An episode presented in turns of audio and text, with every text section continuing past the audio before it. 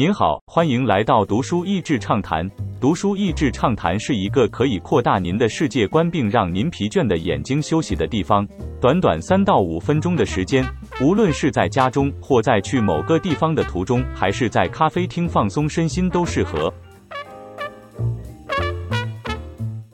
由真实故事所改编的小说，在纽约致力于慈善事业的名媛卡洛琳，在波兰的青春少女卡茜亚，以及在德国极力想成为医师的赫塔，这三名毫不相干的女性，在希特勒入侵波兰之后，她们的命运终将交织。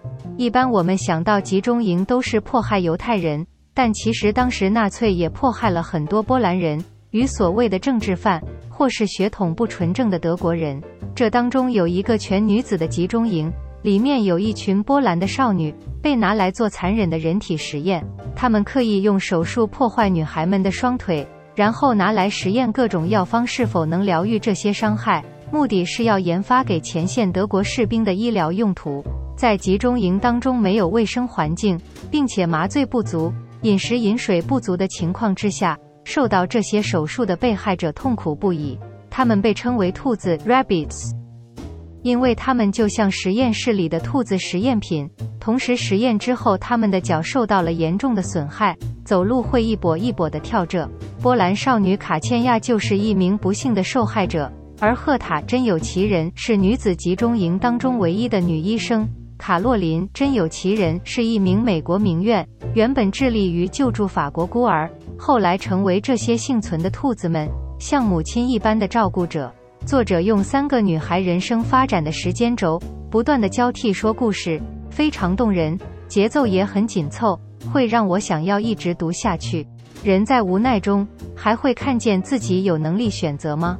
三名女性都有自己的挣扎，但由于选择不同，而带出截然不同的后果。赫塔为了要当女医生，忍受长辈的侵犯。忍受集中营男医师们的歧视，但他选择在执行这些残忍的人体实验时，告诉自己这些囚犯是罪有应得。他是为了国家做不容易的工作。单身的卡洛琳在美国名媛社交界被旁人论断为什么要忙这些慈善，不赶快找个老公嫁了。一位法国已婚的男明星追求她，让她心动，却也心碎地发现战后的结果。但是她心里并没有苦读，反而把营救的范围扩及到这些不幸的女子。而卡茜亚在战后由于身心创伤，常常会迁怒自己所爱的人。当他被请求去指认出赫塔时，所有压抑着的恐惧和梦魇全部涌上来，让他愤怒地想要逃避。但他最后却选择面对，勇敢出来指认，让凶手医师伏法。而他也因为这个抉择，才真正的得到释放。饶恕了自己，我们不见得能选择碰见什么样的境况，但我们总是能够选择要如何应对。在看似环境逼迫下，仍然做出与心理信念一致的选择，就像凛冽寒冬过后绽放的紫丁香花一般。